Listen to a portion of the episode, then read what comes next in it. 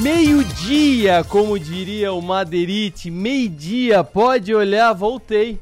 Agora a Manu volta pra cá, pra Criciúma, agora ela, ela não fica mais na ponte aérea Criciúma, Balneário Rincão, agora ela volta aqui pra produção do programa.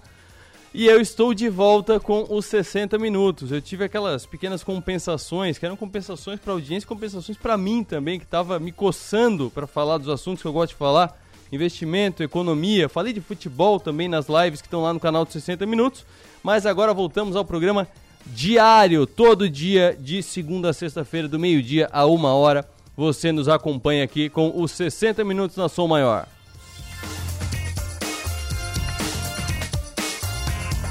E para este ano eu já falei nas lives, mas vou falar aqui agora que eu faço questão. Eu quero participação. É a única coisa que assim me fez falta, eu queria mais participação. Eu quero que as pessoas mandem perguntas. Eu vou abrir caixa de perguntas direto no Instagram para você dizer o assunto que você quer que eu trate, porque eu gosto de tratar dos assuntos que as pessoas querem ouvir. Eu quero participação. Eu quero que você fale, por exemplo, vou até já propor um agora, pelo WhatsApp. Pode me mandar pelo DM do, do Instagram também, mas não vai dar tempo de abrir caixa de pergunta, porque a ideia veio agora. É o seguinte: eu botei no meu Instagram um trecho de uma entrevista que eu fiz aqui com a Pete Burigo sobre como se livrar das dívidas. Aí eu contei um caso, eu botei esse trechinho no Instagram de uma guitarra que eu comprei. Pá, lá eu era gurizão ainda, eu era estagiário. E aí eu recebia 400 reais por mês. E aí eu comprei uma guitarra, nunca toquei guitarra direito. Incomodo mais do que toco. E comprei por 380, 10 vezes 380 reais. 3.800 reais para quem ganhava 400 pila por mês. Isso foi, e aí assim, ó, desculpa quem tem um ouvido mais sensível, às vezes escapam algumas expressões, mas foi uma cagada. Foi uma cagada financeira gigantesca, uma das que mais me, me marcaram. Então me mande a sua no WhatsApp 34315150, que é o WhatsApp oficial da Som Maior. Manda pra gente o que, que você já fez de besteira, então, para não repetir o termo feio? O que, que você já fez de besteira financeira? Aquela compra por impulso, aquele negócio que você comprou, vou comprar um forno industrial para vender bolo. Aí não deu certo o negócio do bolo, tá lá o forno industrial. Ah, vou comprar uma máquina de fazer isso, aquilo, para vender, para montar um negócio, um, um, todo um equipamento de patchwork para fazer almofada, para vender patchwork e não fez e tá lá coisas que você comprou e no fim viraram dinheiro rasgado. Manda pra gente, só pra gente dar exemplo aqui. Eu não vou falar o nome das pessoas, mas eu dou alguns exemplos aqui só pra, só pra ver, que, só pra vocês me mostrarem que não sou só eu que faço isso.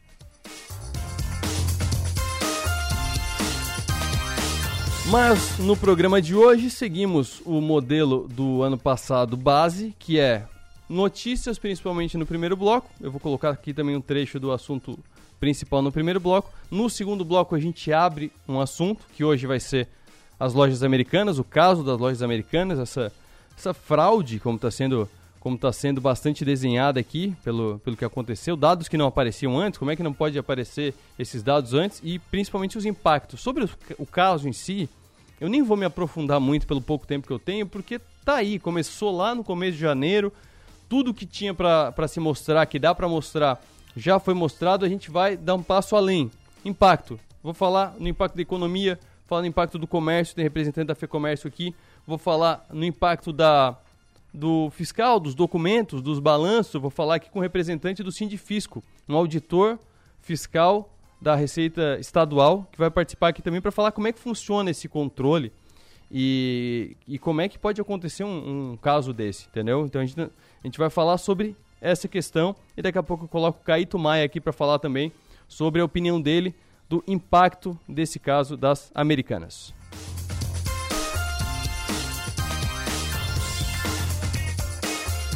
E você sempre pode nos acompanhar ao vivo pelo FM 100,7 da Som Maior para todo o sul catarinense, litoral norte gaúcho.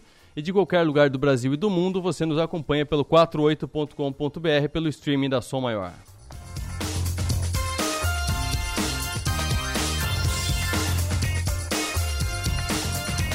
Então vamos direto ao que interessa, vamos direto às notícias.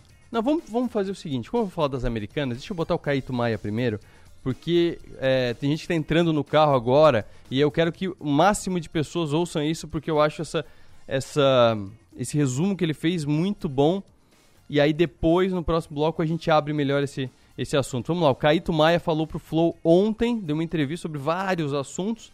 Aí o Igor, que é o âncora do Flow, foi lá, insistiu uma vez, insistiu outra vez. Na terceira vez, o Caíto foi lá e falou: Tá, tu quer que eu fale? É isso aqui, só de novo. É no Flow, programa mais livre, de linguagem mais livre. Tem palavrão pra caramba nessa fala deles. Mas eu vejo esses palavrões até como intensificação do, do fato, como, como ilustrativos ao fato. Então, só para preparar aí quem, quem fica mais incomodado, vai ter alguns palavrões. Se eu cortasse, colocasse pi, ia quebrar o fluxo do raciocínio do Caíto Maia. Vamos lá, Caíto Maia no Flow com o Igor 4K. Mas assim, eu tendo a acreditar que já era para americanos, né? Você sabe o que, que mais me mata, velho? Mais me mata são os fornecedores da, da, coisa. Isso é foda, é triste pra caralho, brother. Tem gente grande, média e minúscula que se fudeu. É. Isso é muito triste, velho. E a cadeia, ela vem daqui, ela escorre até lá embaixo, brother. A gente ainda não viu nada do que vai acontecer. E eu acredito até que essa história vai influenciar na- no resultado econômico do Brasil esse ano. Será? Bicho, é radical. É radical. Tem. Eu não vou falar marca, mas tem uma marca de batata frita que 37% da venda deles era para americanas. Meu Deus, cara. 40%. Você tem ideia que é isso do seu, do seu, do seu fluxo? Imagina do seu fluxo de caixa, 40% dançou, brother. É treta mais que feia. E outra coisa radical. 40% eu não sei não, 93% eu sei. Você vê. Você vê. Monstro. E tamo aqui. Então, É, aqui. tamo aqui. 93, eu ficaram 7, velho. É, Puta, mas- mas é foda, fácil. hein? Da noite pro dia. Da noite pro Noite pro dia, dia, cara. 24 horas. Não, não, demorou uma semana. Porque primeiro foi o... É porque quando é porque primeiro que as o marcas- AdSense acabou de, saiu o uma AdSense semana depois. depois. Nossa, cara. Essa foi, meu irmão, se a gente não soubesse dançar ali, a gente fez um sapateado bom, Sem, ninguém, sem ninguém rodar, né? sem ninguém Não rodar. tivemos todo mundo aqui. Fudido. Parabéns, cara. Parabéns. Eu, eu, eu te liguei porque. Ah, Acho que fase. Acho que foi um dos poucos que te ligou, né? Naquela. Foi, cara, foi assim. É, é- Mas os que, os que ligaram são pessoas que são importantes, então tá tudo bem. Fudido. É, foda, foda é, nessa crise toda aí, na, na minha opinião, é só o lance do cara que quer surfar na subida, depois quer surfar na descida também. Não, e essa história. des- Desculpa. Desculpa, brother. Falar que não sabia. Ah, você tá me tirando, velho. Nove anos, mano. Sabe como é que funciona o balanço, meu? Uma- o cara vão lá, te chama uma, uma consultoria, os caras vê, vê, vê a unha do seu pé, mano. Mas não tem uma questão do que eu quero te mostrar e o que eu não quero te Sim, mostrar? Mas tem uma hora que essa brincadeira. Se você. Tem, tem uma hora que essa brincadeira acaba. Ó, você não quer mostrar, eu quero ver. É simples como isso. O que você que não quer mostrar, eu quero ver. Se você não mostrar, não... entendeu? Feio, cara. Sinistro mesmo, né? Sinistro, O- o- sinistro, Começa, é. com, o- o- começa com 20 bilhões. Não, começa com. Isso aí é sujeira pra baixo do carpete. Começa com um bi. Vai, tá tudo bem, aí gestão passa de um pra outro, aí esse assunto fica de lado. Tá ligado? Tá ligado? a elefante com a bunda rosa no meio da tua sala? Na frente da sua televisão, assim? O elefantão aqui, não tem mano. como tu não ver. É, mas é muito louco, porque você não vê ele. Ele tá te olhando, mano, um elefante, você não vê ele. E- Mas ele tá aqui. E tem problemas adicionais que eu acho que vão aparecer ainda. Por exemplo, tem uma questão que é o inventário é, fantasmas. Conhece esse? Não. Como você sabe que tem inventário fantasma? Você começa a ver, por exemplo, que você tem um rel- relatório que te mostra a- as vendas da loja. Pensa que assim, é muito. é, quase você está olhando, tentando olhar no sistema o que é a realidade de todas as lojas do Brasil. Aí você tem lá, por exemplo, que um certo produto, essa água aqui X, parou de vender. Aí você fala, ué, por que parou de vender? Eu tenho com dois meses de estoque dessa água. E aí o cara vai lá no CD, olha e não tem água. Fala, ué, não tem água aqui. Tem 60 dias de estoque no sistema, mas a água não tá mais. Porque ao longo do tempo, por exemplo, as pessoas foram roubando, ou perdeu, ou qualquer outro motivo, e eu não dei baixa no sistema. Mas, ó, E se eu der baixa, é prejuízo? não há dúvida, não há dúvida. Mas assim, isso aí, uma consultoria, pega. Tem, tem uma hora que, de novo, tem uma hora que pega, É, velho. e uma empresa desse porte tem Lógico, toda cara, a fazer estrutura. auditoria no showroom, no, no, no teu inventário. Deixa eu ver, deixa eu ver a porra da água, entendeu? Então, assim, foda. Eu, eu, eu fico muito chateado porque é, eu, eu não tenho nenhum envolvimento com americanas, nada, mas eu fico, a minha maior preocupação, gostaria de deixar claro, minha soli- solidariedade aos fornecedores, cara. Porque tem muita gente honesta, muita gente direita, que dependia muito dos caras, assim. Então tem essa preocupação agora, que é, É, é feio. E, é- e é muito louco, né? Isso Tipo, sem contar os caras, assim, vamos lá. É, eu não sei em que pé tá, de repente vocês sabem melhor que eu, mas a Americanas não deixou de existir, ela continua existindo. Significa Não, que ainda ela- tem pessoas trabalhando e tal. sim, sim. É, e, e- mas vai sumir? O que, que vocês acham? É, é difícil, cara. É, é, um- é uma situação, uma situação delicada. Eu vou te falar o que eu acho. Que os sócios deviam pôr dinheiro. É isso que eu acho. É, Tem um problema grande também que é. Americanas ainda tá com uma sobrevida porque ela tem inventário. Que ela já comprou e ela foi acumulando ao longo do tempo inventários de até 180 dias. Seis meses. Só que esse não é o problema, porque assim, a Americanas ainda tem seis meses de operação que a loja vai abrir, vão vender produto. Não seis meses, mas tem um, um tempo aí. O fornecedor, que a Americanas já interrompeu a compra, em janeiro ele não faturou, em fevereiro não vai faturar, em março não vai faturar. Esse cara vai quebrar, independente da Americanas. Que talvez se salve. Isso que é foda, né? isso que é sinistro. É, é, eu acho que é, é isso aí, cara. Então, assim, é, é- é uma, uma pena muito triste que aconteceu. É, é uma coisa, me revolta, assim, não acho que foi legal, porque eu sou um cara, eu, eu defendo muito a história da ética, sabe? Pra mim, negócio, você só consegue, pra mim, na minha humilde opinião, você só consegue chamar um negócio de negócio quando eu e você saímos bem do negócio. Se por acaso eu sair bem e você sair mal, você não pode constituir o nome negócio. É assim que eu penso. Aham. Entendeu? É. assim que eu penso. Então, tipo, meus fornecedores na China são meus parceiros há 15 anos. Meus franqueados são há 20 anos. Entendeu? A gente é muito parceiro. Então é isso que eu acredito, entendeu? Na história. E eu acho que a história da ética, o bem chama o bem. Então, isso pra mim é é muito triste ver isso aí, porque tem uma coisa que é muito preocupante a todos nós, porque ele questiona o, E agora o- ganhou novos a economia contornos. brasileira, das- empresas de varejo brasileira, entendeu? Aí, aí começa, aí começa a fuder, né? Porque aí leva, opa, peraí, você dali, dali, deixa eu ver a outra ali também, que é um monstro, deixa eu ver, deixa eu ver. Aí- e aí você tira a credibilidade, cara, para investimento de exterior. É, é muito foda, cara. É um Caralho, é, assunto- não tinha pensado nisso, mas é verdade, né? Meio que a merda sobra pra todo mundo, né? Não, você pega E aí, né? listada, Parece que vocês deixaram pra juntar um monte de palavrão no fim, né? Só pra, só pra eu voltar com esse monte de palavrão aí, mas. É, como eu disse, é ilustrativo. Ah, é, um, é, uma, é um podcast, então a linguagem é totalmente livre. E como a gente fala, é, via de regra também fora do ar. Mas é, é bastante ilustrativo. E aí algumas notícias de hoje, tá? De hoje e de ontem, assim. Eu peguei do fim da tarde de ontem pra hoje. Demissões nas Americanas. Empresa interrompe contratos com terceirizados e gera efeito cascata com cortes. Certo? Em meio a processo de recuperação judicial, Americanas começou a interromper contratos com empresas terceirizadas. Destaque de ontem do Suno Notícias. Falência da Americanas. Certo? Estão citando aqui também, estão apontando algumas questões aqui, dois pontos que devem chamar a atenção dos leitores. No Infomani, Americanas busca pelo menos um bilhão em financiamento para dar fôlego ao caixa. Trio de acionistas de referência poderá entrar com um montante para garantir a operação. Essa informação é de, do fim do dia de ontem também, é destaque no Infomani. Investidores pedem, investidores minoritários, né, que somos nós, a gente vai lá e compra um lotezinho de Americanas, um lotezinho de Magazine Luiza. Investidores pedem que 3G Capital, 3G Capital que é o Jorge Paulo Leman, o Sucupira e o Teles. São os três do, da Ambev, são os três, é, é, o triunvirato do grande investimento brasileiro. Pede que eles indenizem americanas por abuso de poder. Segundo o Instituto Ibero-Americano da Empresa, se condenados, controladores teriam que arcar com um prêmio de 5% aos minoritários sobre o valor da indenização. Então, esses são alguns pontos, e junto com os pontos levantados pelo Caíto, a gente vai tratar disso em detalhes no próximo bloco aqui no programa. Teremos o doutor em Economia e coordenador do curso de Economia da Unesc, Tiago Fabres, economista da FEComércio, Pedro Henrique Pontes. Fiz questão de trazer a FEComércio aqui pelo impacto pra, na, no varejo mesmo, pelo impacto da confiança das pessoas no varejo, dos investidores no varejo. E também auditor fiscal da Receita Estadual e diretor de comunicação do Sindifisco Santa Catarina, Sérgio Dias Pinetti, para trazer mais essa questão mais técnica da, da auditoria, da, dos balanços, da documentação, dos registros que foram o grande estopim desse, desse caso, né? Não, não aparecia, não aparecia, porque o único jeito de ver a foto são os balanços, não aparecia, de repente quando apareceu, era do tamanho do Monte Everest.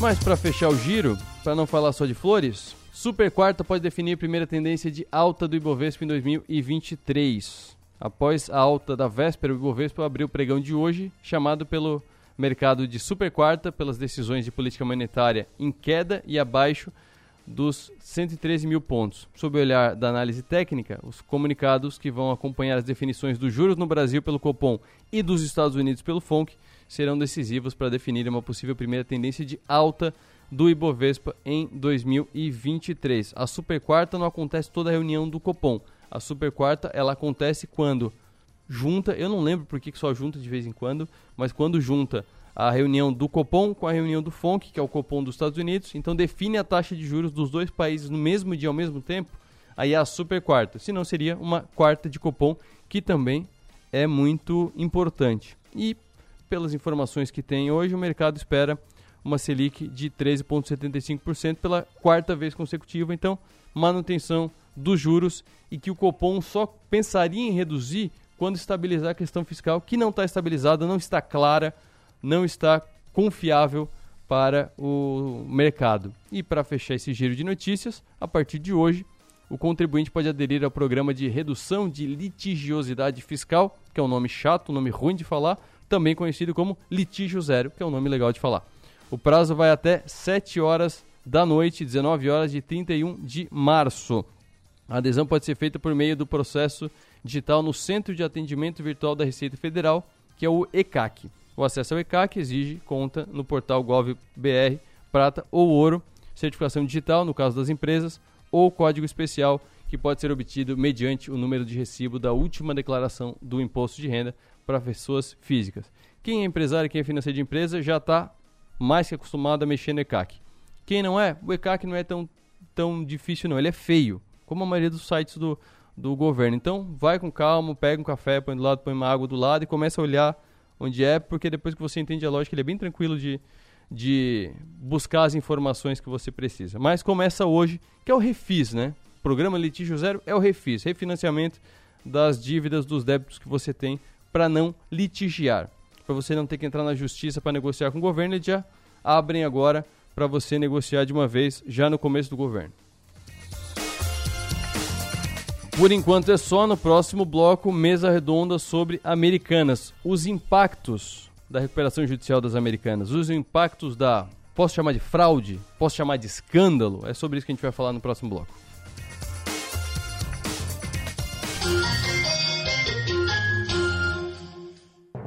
Tribunal conectado com o cidadão. Assim é o TCE de Santa Catarina. Em um ano foram mais de 600 atendimentos por videoconferência. Serviço virtual que conecta o TCE a todas as regiões do estado, gerando economia de tempo e dinheiro. Você é atendido na hora, como num balcão presencial, ou agenda horário em alguma de nossas diretorias. Dúvidas, orientações, tudo a um clique no portal do TCSC. TCE, o parceiro do bom gestor público. Verão Giasse tem as melhores ofertas para você curtir a temporada. Aproveite! Ofertas para quarta e quinta. Sobrecoxa sadia bandeja 1 kg. Amigo Giasse paga 9,98. Costela bovina ripa do traseiro britânicas Giasse o quilo, 29,90. Colchão mole bovino Giasse o quilo, 39,90. Hambúrguer perdigão na brasa 300 gramas. Amigo Giasse paga 13,98. Cebola o quilo, 3,98. Verão Giasse, o melhor da estação conexão. A gente une talento com emoção. É acolhimento. Une projetos com possibilidades. É cooperativa. Une sonhos com realização. É prêmio. Une exclusividade com oportunidades. E assim construímos um mundo mais próspero. Unidos somos Premium. Unicred. Não é só a tecnologia que nos coloca à frente do tempo. É ter uma estrutura completa e contar com médicos especialistas a qualquer hora. Unimed Imagem, dia e noite. Você realiza seus exames 24 horas. Tomografia, raio-x, mamografia e tem acesso aos resultados online. Agende seu exame. Ligue 3478-2161. Unimed Imagem, dia e noite. 24 horas, todos os dias. Verão seguro é passar protetor sempre que se expor ao sol, praticar hábitos saudáveis, exercícios físicos e consumir alimentos leves. Verão seguro é antes de viajar, fechar portas, janelas e acionar dispositivos de vigilância eletrônica, vídeo monitoramento e alarmes do seu patrimônio. Empresas Radar. Verão seguro é sentir-se protegido. Saiba mais em vigilanciaradar.com.br. Criciúma e Araranguá. Pensou em construir ou reformar? Pensou em Casa do Construtor Materiais de Construção. Localizado na rua 30 de dezembro, 574, no bairro Jardim Elizabeth e Sara. Atendimento diferenciado, o melhor preço e entrega mais ágil da região. Ligue 3432 7377. Sabe aquelas ofertas especiais que você adoraria ver de novo? Elas estão de volta na Farmácia Preço Popular com o TBT da PP. Confira algumas delas. Protetor solar Sandal fator 50 por R$ 45,90 cada. Lâmina Gillette Mac 3 com duas unidades, somente R$ 14,90. TBT da PP. As melhores ofertas voltaram para você aproveitar na Farmácia Preço Popular. É bom poder confiar. Faz tempo que a gente fala que vai dar conta de tudo. Que se tivesse mais tempo, faria mais coisas. E no fim, a gente tem que provar que pode fazer tudo, toda hora. Pensar que precisa provar seu valor te paralisa. E convenhamos, você não precisa provar mais nada para ninguém. Pós-graduação Unesc. Prove para você. Matricule-se via WhatsApp no 48 3431 2626. Você tem medo de quê? É natural termos alguns medos. O medo nos faz ter cautela, freia nossos impulsos e nos faz pensar melhor. Individualmente, o medo pode até ser bom, mas quando o medo se torna coletivo, é quando acende um sinal de alerta. Uma sociedade com medo fica paralisada, insegura, desconfiada.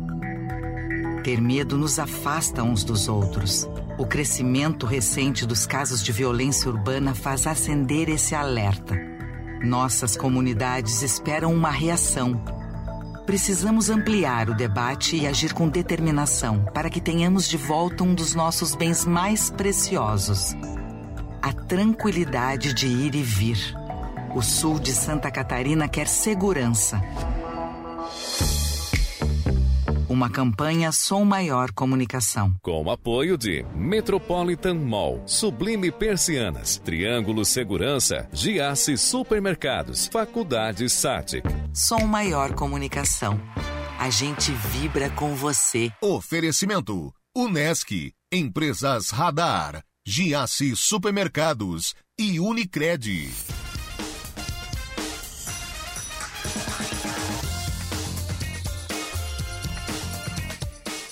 Meio-dia, 23 minutos. Você está nos acompanhando ao vivo pelo FM 100,7 da Som Maior em todo o sul catarinense, litoral norte gaúcho e de qualquer lugar do Brasil e do mundo. Você nos acompanha pelo 48.com.br. Essa conversa que a gente vai ter agora, a gente está gravando em vídeo. Aí à tarde, até o fim da tarde, a gente libera ela pro, pro canal de 60 minutos. Porque daí a gente vê como é que a gente libera melhor aqui. Ah, essa junção foi mais para a gente conseguir fazer uma mesa redonda com o doutor em economia e coordenador do curso de economia da Unesc, doutor Tiago Fabres, que está aqui ao meu lado no estúdio da Som Maior. Doutor Tiago, muito boa tarde. Boa tarde, boa tarde, Arthur. Boa tarde a todos os teus ouvintes. É um prazer mais uma vez estar aqui contigo. Está aqui conosco também, aí, virtualmente, o economista da FEComércio Santa Catarina, Pedro Henrique Pontes. Pedro, muito boa tarde, obrigado pela participação. Boa tarde, é um prazer estar com vocês aqui e auditor fiscal da Receita Estadual e também diretor de comunicação do Sindifisco Santa Catarina, Sérgio Pinetti. Muito boa tarde. Boa tarde, pessoal. Boa tarde a todos. Obrigado aí, pela oportunidade de discutir esse assunto atu tão atual. Essa mesa é, não é a única que eu vou fazer sobre isso. Amanhã talvez não seja uma mesa, talvez seja mais uma ou duas entrevistas, mas eu fiz questão de trazer pontos diferentes. Então estamos aqui com o Dr. Tiago para falar sobre economia até pelo que o, o Caíto falou isso ontem, depois de eu marcar com o doutor Tiago, mas eu achei ótimo. Porque a, é a primeira pergunta que eu faço, eu já vou abrir a discussão assim, é isso que aconteceu com Americanas, e levando em conta a cadeia que está ligada às lojas americanas, isso pode ter um impacto no PIB brasileiro? Isso pode ter um impacto no mercado nacional como um todo? Olha, é, sempre quando a gente tem é, rombos e incertezas, isso acaba afetando, mesmo que de forma indireta, né? É, não sei te dizer o quanto isso pode afetar, porque acabei nem, nem, nem olhando modelos de impactos com Uhum. relação a isso, né? Mas é uma grande, uma grande empresa aí do, do comércio é, varejista, né? É, que agora está em, em recuperação é, judicial, que vai ter que buscar al- alternativas aí com seus principais credores aí para buscar alternativas e, e voltar também aí Uhum. na, na parte do, do mercado, né? Mas isso envolve uma série de cadeias produtivas, como tu colocou, né, o, o Arthur? É, acho que o, o cerne da discussão também está em relação às operações que a Americanas fez, né, que isso acabou causando todo um impacto aí eh, no que diz respeito a indicadores, ações, incertezas que rodam também agora no mercado financeiro, né? Uhum. É, e aí está relacionado com risco sacado, enfim, que, que é- é uma trin- triangulação, né? uma operação de, de crédito que acabou também eh, beneficiando, eh, beneficiando entre aspas, né? porque acabou estourando isso também, americanas, indústria, né? que, que fornece isso para ela, e os próprios bancos também. Né? Eu acho que a discussão está mais ah, algo nesse entorno, mas isso, Arthur, acaba afetando tanto os bancos, que, que são credores, Aham. tanto os, os debenturistas, né, que, que têm debentures da, das empresas, a- as próprias indústrias também, né, que acabam fornecendo aí para pra, as americanas. E, e aí a gente também tem um impacto mais direto também, que é no número de empregos né, que, Sim. essa, que essa empresa gera também. Né? É, e aí nós precisamos ir acompanhando o que, que vai acontecer aí para para ter um impacto mais direto, né? Sim. Mas isso acaba sendo substituído também por outras empresas, né? Se a Hum. gente observar uma falência aí das americanas, enfim. Acho que é mais ou menos nessa direção. Algo que, que chamou muito a atenção pra gente, Criciúma nos dá umas experiências que, que às vezes a gente não gostaria de ter, mas tem, né? A gente já teve, por exemplo, experiência de judicialização. Quando se fala de judicialização na política, a gente já tinha tido lá em 2013 com a eleição para prefeito. E tá falando de recuperação judicial agora, a gente teve ah, uma das maiores eh, construtoras do estado, de Criciúma, entrou em recuperação judicial, que foi a Criciúma Construções. Então a gente já acompanhou de perto como é e o impacto na, na região de uma recuperação judicial. Mas tem uma diferença muito grande que a- as americanas elas estavam o tempo todo abertas. Os dados estavam lá para ser conferidos. A, a Criciúma se ouvia falar um pouco antes do que aconteceria, mas como era uma empresa fechada, de capital fechado, não tinha que expor balanço nem nada, então não sabia-se exatamente. Nas americanas se sabia, mas se sabia, mas não sabia, porque o, o começou esse essa esse esse escândalo, eu vou usar a palavra escândalo, acho que se encaixa esse caso, Uhum. escândalo, por ah, uma informação de uma é, inverdade contábil de 20 bilhões de reais. Que depois foram ver, não, não, não, não é isso. É uma dívida de 40 bilhões, o que é muito pior. E aí eu queria puxar para isso, para esse ponto, o, o Sérgio, que é o representante do Sindicato dos Auditores Fiscais, é, para explicar para a gente como é que é feito esse, esse controle, como é que é feita essa documentação, para a gente tentar entender como é que pôde acontecer algo assim com as americanas, Sérgio. Bom, boa tarde inicialmente. É, essa questão dos demonstrativos contábeis, dos balanços contábeis, em primeiro lugar, essa empresa é uma empresa de capital aberto e ela é bastante antiga, já um, vare- um dos maiores varejistas do país. É um grande empregador, por ter uma, uma rede de lojas é, enorme, espalhada por todas as unidades federadas. E como empresa de capital aberto, ela está sujeita a uma série de eh, obrigações previstas na lei, lei das Sociedades Anônimas, a Uhum. Lei 6404, de 1976, e também a Lei de Mercado de Capitais, que é do mesmo ano. Essas empresas que operam, então, com debentures, com venda de ações no, no mercado, na bolsa, elas eh, fazem demonstrativos contábeis periodicamente e também estão sujeitas, pela sua característica de companhia aberta, à fiscalização de uma autarquia do Ministério da Fazenda, que é a CVM, a Comissão de Valores Mobiliários, que é, então, em última instância, esse, essa instituição que tem a prerrogativa de acompanhar esses demonstrativos, de verificar, de normatizar a forma com que esses demonstrativos contábeis eh, devem ser formulados justamente para evitar inconsistências né, na apuração de subcontas ou contas específicas, para que não existam distorções em relação a informações financeiras sobre a situação financeira dessas companhias. E é, a gente sabe, lendo as reportagens recentes, que é, na CVM existem cinco procedimentos abertos em relação a essa empresa. Né? Alguns já têm, digamos, três ou quatro anos, três deles é, correm sob sigilo, então ninguém tem acesso, fora os próprios auditores da CVM e a empresa interessada. E um deles é, foi justamente protocolado por uma associação que representa os pequenos acionistas da empresa.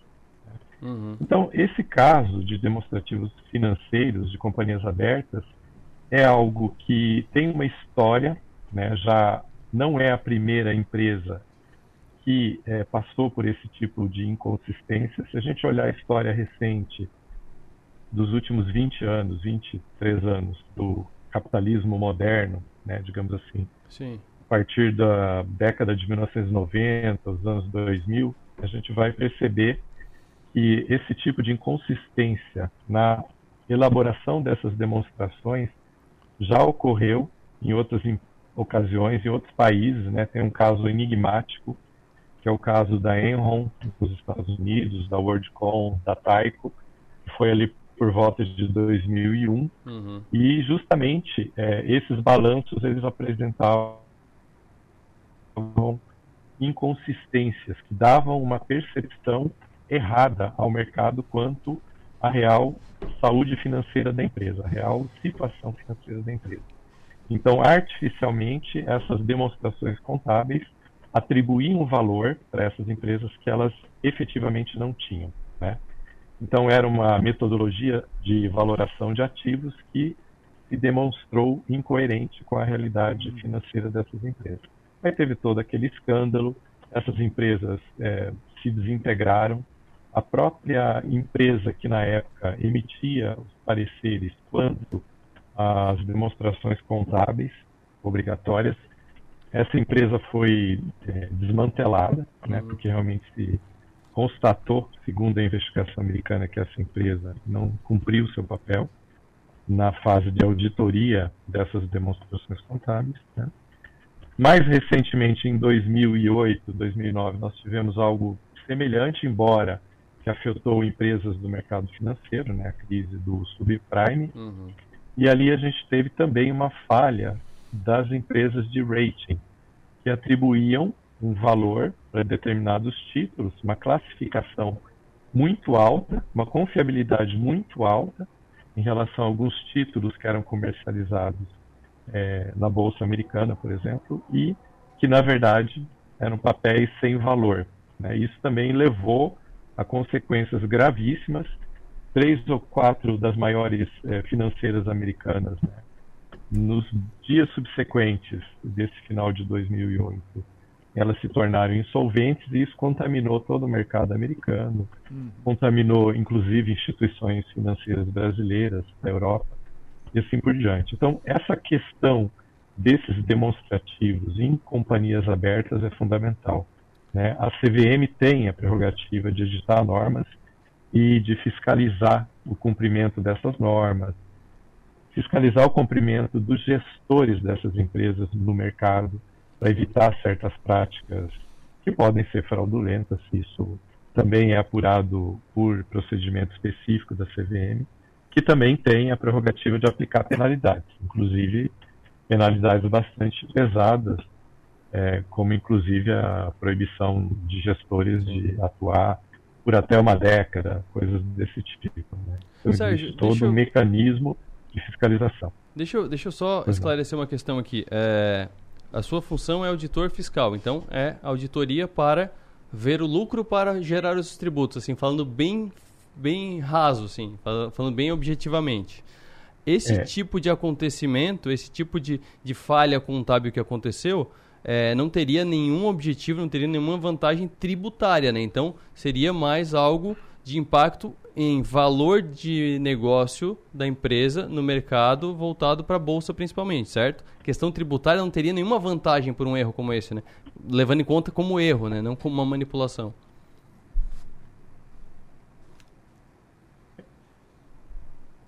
É, essa, a minha atuação específica da circulação de mercadorias, Uhum. né? E aí seria entrada e saída de mercadorias, pagamento dos tributos incidentes, principalmente ICMS, né? Uhum. E as companhias abertas de grande porte, além, como essa empresa é comercial, como tantas outras, elas têm toda uma questão de formalidade, tanto na aquisição, na venda de mercadorias, Uhum. e também na apuração dos impostos incidentes. Os impostos estaduais incidentes, sobre, especificamente sobre o comércio, basicamente se trata do ICMS. Nesse aspecto, eu diria que as grandes companhias do varejo, elas são muito formais, tá? É precipitado eu afirmar se houve ou não um prejuízo na área do ICMS em relação a essa inconsistência contábil, tá? ok. Pela nossa experiência, muito provavelmente não. Por quê?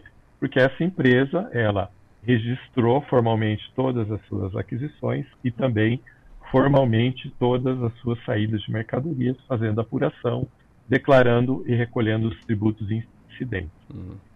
Só que, no âmbito dos tributos federais, na contabilidade, aí sim você precisa examinar com mais cuidado. E esse âmbito de fiscalização dos tributos incidentes sobre lucro ou sobre faturamento, tem o caso do PIS e COFINS, depois o imposto de renda, que incide sobre o lucro apurado dessas companhias. Então, isso é do âmbito da Receita Federal. E aí é necessário examinar com cuidado se dentro dessa prática de manipulação, digamos assim, dos demonstrativos contábeis da empresa, se houve ou não um prejuízo para a arrecadação federal. tá? Então, a gente precisaria examinar isso. isso. Sim. Ah, deixa eu puxar agora o terceiro elemento que eu, que eu trouxe para a conversa. Não- Tá falhando. É, tá falhando por conexão aqui do, do Sérgio, mas deixa eu puxar agora para a conversa o Pedro Henrique Pontes, que é economista da FEComércio, e aí falando em nome da FEComércio, que é um setor que eu até vou fazer um breve histórico, desde começo de 2021, talvez metade de 2020, ah, não, talvez começo de 2022, metade de 2000, a gente já está em 23, né, o tempo voa. É, a- o varejo, que em 2019 a Via Varejo era ia triplicar. A Magazine Luiza era o melhor investimento que você podia fazer na bolsa porque a gente tinha ficado milionário investindo em Magazine Luiza. E então o varejo estava, Americanas também estava muito bem cotada, estava é, explodindo, era onde você tinha que investir. De um ano para cá, a Magazine Luiza perdeu 80% do valor de mercado, a, a Via Varejo por aí também, 80%, 85% de valor de mercado. E aí vem pessoas grandes como o Barsi e falam que varejo é, não dura, que a- a- o varejo vai, vai quebrar, não sei quando, mas vai quebrar. Isso ele falou. Então, a gente já estava num cenário em que as empresas do varejo elas já estavam apanhando muito, as opiniões eram muito negativas. Aí acontece um caso como esse, eu quero saber como é que isso impactou no setor, no setor do varejo, no setor do comércio. Olá, boa tarde a todos novamente. Bem, é uma, uma, uma posição muito delicada, né? A gente falar como é que o setor todo do varejo é, é, é- é impactado por essa posição da, atual das americanas e, como você bem lembrou, né? Desse desempenho de mercado que as empresas de capital aberto vinham demonstrando ali antes da pandemia e Uhum. agora no último ano. É, bem, em termos gerais, para a gente contextualizar, a gente pode começar é, pelo seguinte, por onde você começou. Antes da pandemia, o comércio no Brasil ele vinha numa crescente, ou seja, é, nós vínhamos retomando uma, um- alguma atividade é, de volume de vendas, de recuperação de, de empregos, de recuperação de preços, é, e não estávamos vivendo no processo inflacionário. Então, naquele momento, ali 2018, 2019, é, o comércio brasileiro, em geral, e de Santa Catarina também, mas o comércio brasileiro vinha numa crescente positiva, tanto de geração de empregos quanto de expansão de venda de produtos e, de, consequentemente, de recolhimento de tributos e de faturamento. É, Com a crise, né, com, com a pandemia né, em 2020, esse cenário muda. O cenário muda. E o que acontece? O comércio tradicional que nós conhecemos, o varejo tradicional, ele foi muito impactado, principalmente por, naqueles momentos de lockdown.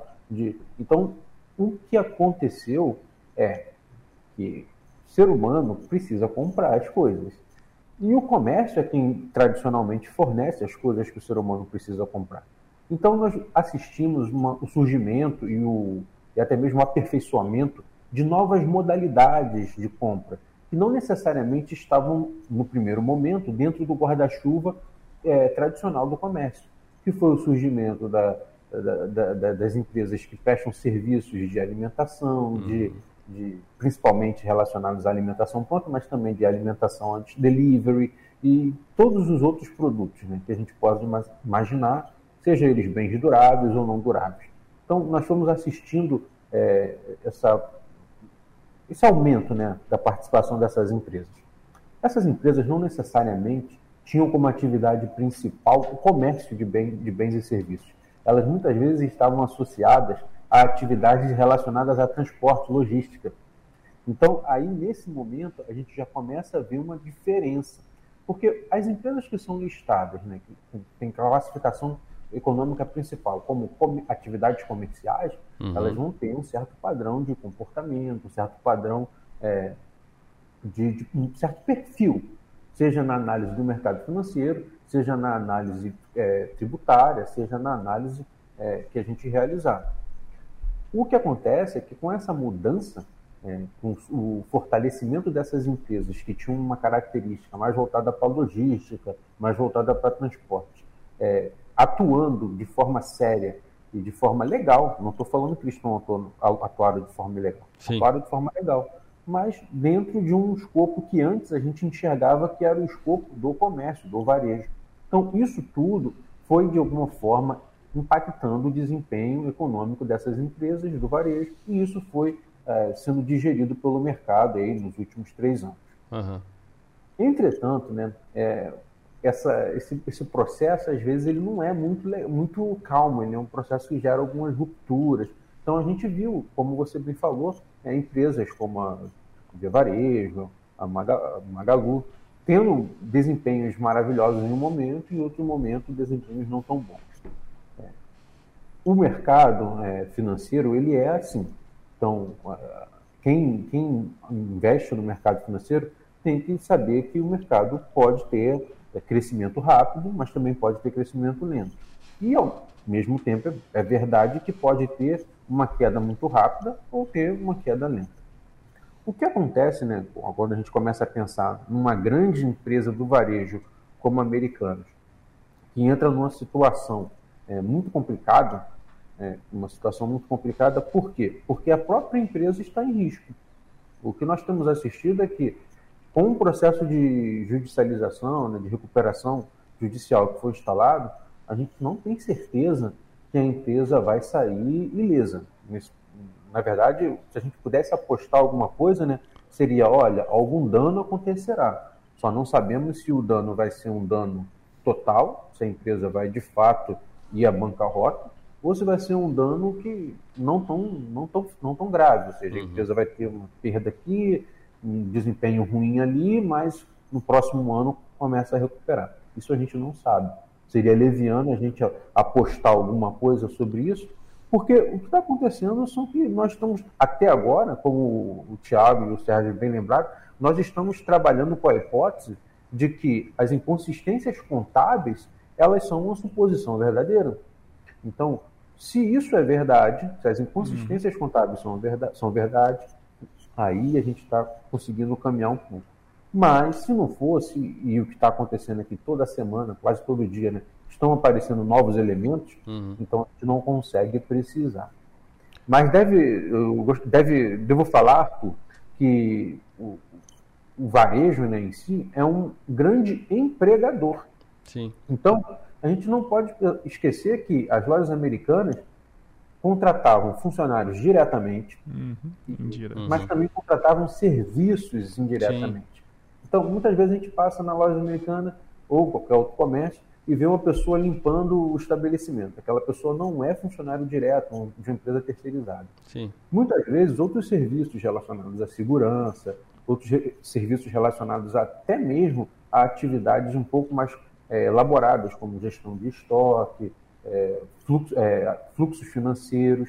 Às vezes, esse- a gestão desse- desses serviços pode ser utilizada, pode ser feita por empresas terceirizadas.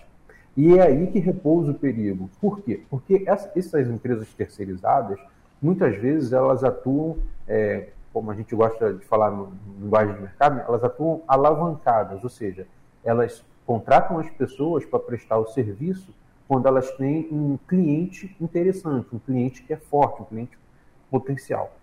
E nesse caso, eh, essas empresas que estão ancoradas na Americanas, nas lojas americanas, caso elas comecem a, ter atraso de pagamento, como já foi noticiado, ou até mesmo eh, dificuldades para receber os seus haveres, elas podem, infelizmente, terem complicações sérias, eh, que podem levar, inclusive, à demissão e redução dos seus trabalhadores. Então, isso é um, um dano muito, muito severo à economia, porque são empregos, são pessoas, e não está localizado no setor de varejo. Ele espalha para o segmento do setor de serviços. Sim. Então, isso deve ser, deve ser acompanhado com muita atenção. Inclusive, deixa eu emendar uma, uma outra pergunta para ti. É, a, a gente sabe, é, por experiência, que ah, existem fornecedores. Quando tem uma empresa muito grande como essa, não é só Americanas, a Magazine Luiza deve ter uma situação parecida, tem fornecedores que dependem dessa empresa, que, que eles se deram bem, criaram uma relação boa e 40%, ouvi falar que tem, existe uma de 40%, 50% da produção vai para Americanas. Então tu puxa isso, corta esse contrato, a, a empresa pode, pode quebrar.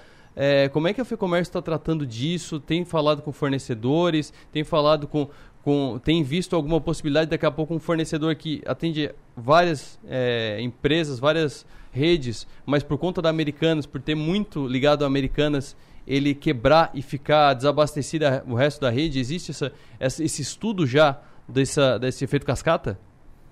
É, nós não temos esse estudo ainda. Como eu falei, é algo muito recente e as informações ainda não são tão precisas. Então, realizar um estudo agora com base em muitas suposições pode até ser danoso e perigoso, porque a gente pode chegar a conclusões que podem ser muito diferentes da realidade. Então, não vale a pena a gente fazer um estudo né, dessa profundidade em cima de suposições, né? É, agora, a sua pergunta é muito interessante. Por quê? Porque o que está acontecendo é que eu falei dos fornecedores que, têm, que são alavancados, né, que, que, têm, que estão expostos a essa situação muito perigosa, mas também tem um outro, um outro segmento do comércio, e aí é do varejo mesmo, que também está exposto ao caso das americanas, que é o seguinte: muitos pequenos varejos é, utilizavam o, a americanas ou as similares né, como fornecedores.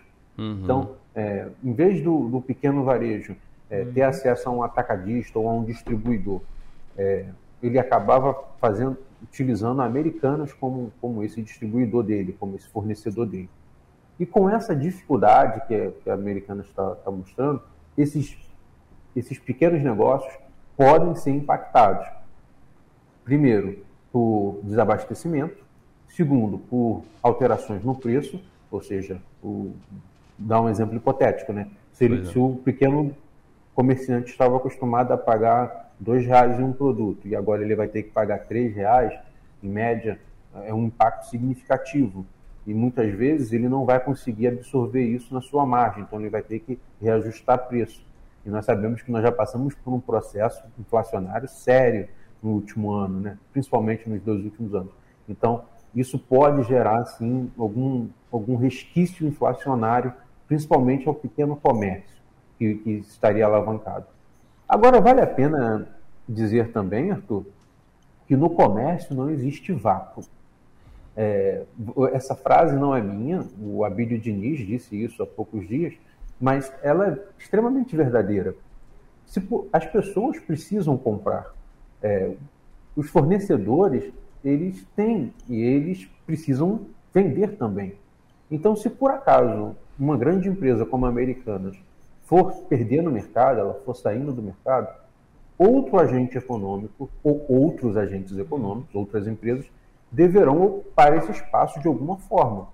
Pode ser que ocupe rapidamente, pode ser que ocupe mais lentamente, mas vão ocupar, porque as pessoas precisam comprar os produtos. Então, precisa de alguém, precisa de uma empresa que ofereça esse serviço.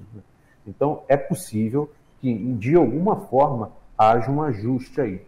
Entretanto, esse ajuste pode ser um pouco perigoso, né? Porque quando se trata de empregos, a gente sabe que o ajuste não é tão rápido uhum. quanto outros tipos de ajustes econômicos. Sérgio, deixa eu é, passar um, um, ponto agora. É, já aconteceu, a gente estava falando do que aconteceu, do que pode acontecer, mas agora eu quero falar do, do porquê aconteceu. Isso que aconteceu com Americanas é, pode causar alguma alteração na, no protocolo, nas regras dos balanços é, fiscais, da, da, do protocolo de auditoria, é, é, possível apontar alguma falha, algum buraco, alguma brecha que tem que ser tapada para que isso não aconteça mais?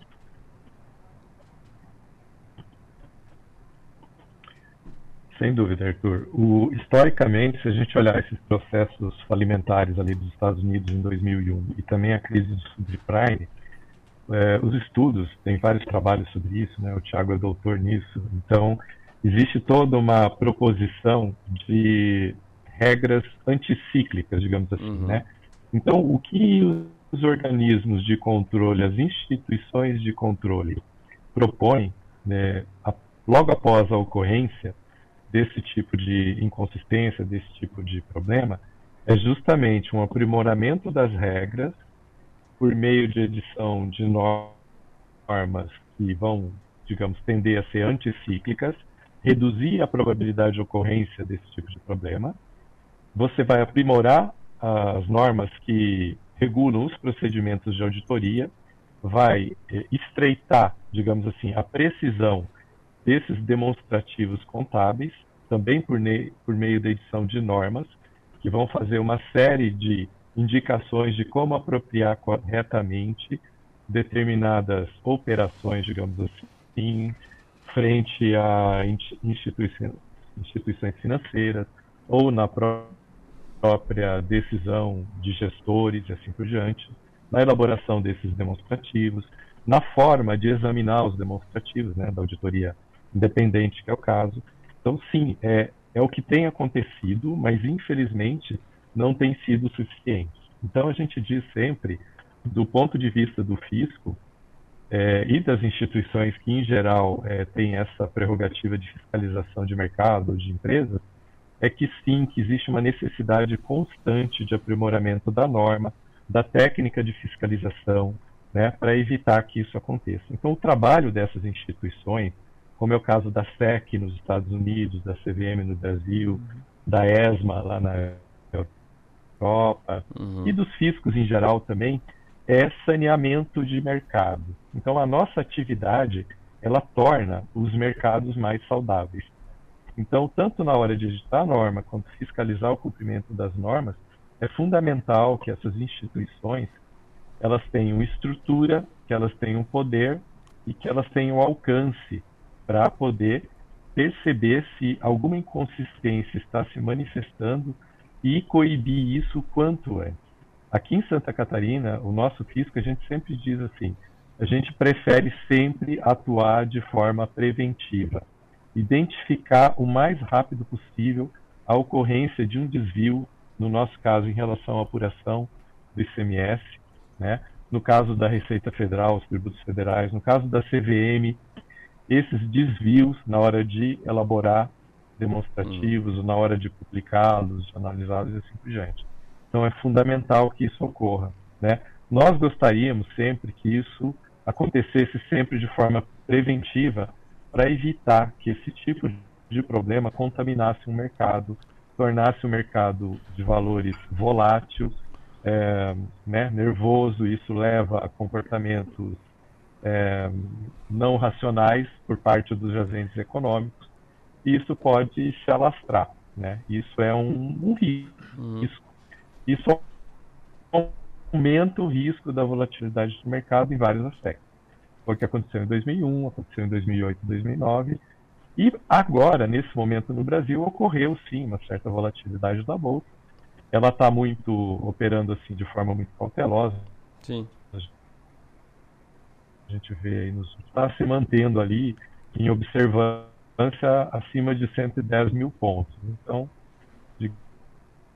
digamos que o impacto agora ainda é relativamente pequeno, mas é fundamental que essas instituições operem o tempo todo, de preferência de forma preventiva. Esse sempre foi o nosso pensamento, né? Fortalecer a instituição Uhum. fiscalizadora, melhorar a, o regramento, a norma e aplicar isso o mais rápido possível. Não deixar que essas inconsistências, como foi noticiado na primeira nota ao mercado, Uhum. elas estavam presentes ali aparentemente nos balanços já há pelo menos quatro anos, né? Sim. Sendo possível que isso tenha se iniciado há 10 anos. Então, assim, isso é um tempo muito longo, né? Essa correção deveria ter ocorrido em, em termos de meses no máximo, né? para evitar isso. Sim. Essa é a nossa ideia quanto ao papel das instituições fiscalizadoras. Certo. Doutor Tiago, é, tendo isso posto, é, questão tributária, como explicado agora pelo auditor Sérgio Pinetti, é, é algo que vai ter que ser revisto mesmo. Eu estava conversando com ah, uma pessoa que trabalha diretamente com crédito às empresas, fomentam empresas, eles estão redesenhando os protocolos deles por, por conta disso. Então eu queria ouvir de ti, é, saindo do setor do varejo, como a gente conversou com o Pedro aqui, para o setor da economia. Porque a gente está falando de uma empresa de varejo, mas a gente está falando de uma grande empresa que movimenta Uhum. a economia Uhum. e, e vem muito de credibilidade. Uhum. O que, que a gente pode esperar pra, de efeito para agora na, na economia de, de crédito na praça, de as pessoas confiarem ou não nas empresas, de o investidor confiar ou não? O que, que pode ficar de sequela? Bom, Arthur, acho que tocou numa, numa palavra e que isso é, é bastante importante quando a gente trabalha com a parte de, de economia e, Uhum. e diz respeito à parte da credibilidade. né? Acho que o Sérgio e o Pedro já colocaram isso também né, de forma bastante, bastante clara. É, eu só gostaria de, de ressaltar também é, que na parte é, do mercado de, de financeiro, especificamente, a gente também tem níveis de governança corporativa. E vale Sim. lembrar que a americana estava no novo mercado. Né? O novo mercado é um Sim, dos, dos níveis lembrado. mais elevados de, de transparência. Né? Então, é, quando a gente faz algum tipo de, de análise de decisão, tanto quanto de, de investidor ou para ver saúde financeiras de, de empresas, a gente pressupõe que os dados ali lançados eles estão transparentes. Né? É, é, e é o que parece o, é, é o que não estava, né? pelo menos da forma quando, como foi colocado. Né? A velocidade como isso foi divulgado, né? a velocidade como o, o novo CEO também ele assumiu um cargo e também já colocou isso, também me causa é, alguns, alguns questionamentos também, né? porque foi, foi muito rápido também. É, a gente tem algumas ideias do que pode ter ocorrido né? Ah. nessas operações aí é, de, de risco sacado, Sim. de covenants, é, da emissão de debêntures, enfim. Então a gente imagina como isso ocorre, né? Sim. E a gente sabe que isso impacta nesses, nesses indicadores, indicadores impactam em decisões e as decisões elas precisam ser previsíveis. Né? Isso causou uma grande euforia no mercado, né? Se a gente for pegar o acumulado aí dos últimos é, nem, nem de 12 meses, né? A gente foi no dia 11 para 12 É. ali, nós estávamos com uma cotação em torno de, de 12 reais. Ela chegou a 0,71 centavos. Então, uma queda aí de ah, mais de 90% na, em, no que 12 diz reais no respeito dia 11, exatamente, É. chegou a 71 a centavos. 71 centavos. Então, a gente tem uma variação de mais de 90% com relação às Exato. ações. Isso causa uma, uma grande é, euforia também e, Uhum. e racionalidade econômica também. Né? Por quê? Porque a gente não tem parâmetros de, de decisão. Né? Agora, com relação a crédito... Deixa, deixa eu só Arthur, aproveitar rapidinho, só para ver como, como é. Às vezes coisas pequenas, que parecem pequenas, são gigantescas. Quem comprou 71 centavos no dia que estava 71, que era Ah. dia 20, é, duplicou o investimento, porque agora está 2,8. Sim, é, a- aí tem que levar em consideração também a quantidade de, de ações que foi compradas, a Isso, liquidez também isso. dessas pessoas que querem comprar ou não. Então tudo Eu não isso estou nem também falando para fazer, mas olha, Isso, o, olha isso, o que acontece. Isso, isso. isso. É, e, e já é, é, é, teve questionamentos também de, de colegas meus, né? Ah, não é a hora agora de comprar. Assim, olha, é muita incerteza agora para a gente Uhum. comprar. Não, mas vai vir um grande fundo que vai bancar, tal. Se calma. Nós temos primeiro um anúncio de 20 bilhões, né, Uhum. é, com relação aí à troca de contas, né, de dívidas financeiras para abatimentos de, de fornecedores. Daqui a pouco isso já se transformou em 42 bi, Uhum. é, sendo a gente tem um patrimônio aí da- das americanas é em- algo em torno aí de 16 bi, enfim. É, então é, é algo que precisa ser, ser bastante analisado, né? Agora entrando em recuperação judicial, enfim, então ela ainda está instável. né? Com relação ao mercado de, de crédito, Arthur, eu olho muito para grandes questões macro, que eu acho que as, as questões macro que acabam impactando os níveis de, de crédito. Né? Uhum. Obviamente que a gente tem um, um- sempre tem no mercado de, de crédito né, um problema aí de, de informação assimétrica. Né? Os bancos que, que pedem eh, bastante documentos para eliminar esse, esse problema aí de informação assimétrica, né? É, e as empresas né, que, que querem e precisam desse, desse, desse crédito por vários motivos, né? sejam para expandir investimentos, sejam para financiar capital de giro, enfim. Né? Então, elas precisam para fazer, é, para rodar é, toda essa, essa roda econômica. Né? Então, a gente precisa acompanhar aí a- as questões relacionadas à parte de, de juros também, de políticas monetárias também, que vão ocorrer hoje na Super Quarta também. né? São essas questões aí que estão relacionadas a crédito. Agora, ah, no que diz respeito a normas, padrões, Uhum. acho que isso acaba sendo revisto. O Sérgio colocou isso de forma é, bem, bem, bem didática e transparente. Acho que também vai ser revisto algumas coisas para que isso não ocorra mais. Inclusive essas operações eh, relacionadas à parte do, do risco sacado também. Acho que deve ter alguns, alguns outros tipos aí de, de normas né, para tornar isso mais transparente aí, ah, tanto para a empresa, Sim. né, para investidores, para instituições que, que regulamentam todo esse tipo de, de mercado, como a CVM, por exemplo. Acho que é mais ou menos essa, essa ideia aí. Queria agradecer muito. Já cheguei estourando o tempo, já é uma hora e um minuto. Tem um bloco comercial ainda para rodar. Mas é, queria agradecer a- aos três por terem participado comigo. Eu só vou fazer uma explicação rápida aqui para quem está acompanhando e não conhece esse termo do risco sacado. O risco sacado, em termos bem simples, é o seguinte: quando ah, uma operação de troca de recebíveis, que é chamada no, no mercado normal, no dia a dia, troca de recebíveis, a empresa, eu tenho algo a receber do Eduardo, por exemplo, que está opera, operando vídeo aqui, eu tenho algo a receber do Eduardo em 10 parcelas. Eu pego essas 9 parcelas e passo para a empresa de fomento, que vai me emprestar o dinheiro. Eles me pagam antes, com deságio, eu recebo menos dinheiro, e eles têm o direito de receber por mim. O que, que é o risco sacado? O risco do Eduardo não pagar. Esse é, esse é o ponto. Então, os fundos de investimento em crédito privado são baseados nesses papéis. Os FDICs. Que são os FDICs, é. E, então, se você for investir na bolsa com um fundo de crédito privado, é basicamente isso. Qual que é o risco? A empresa não pagar. Os debenturistas são a mesma coisa.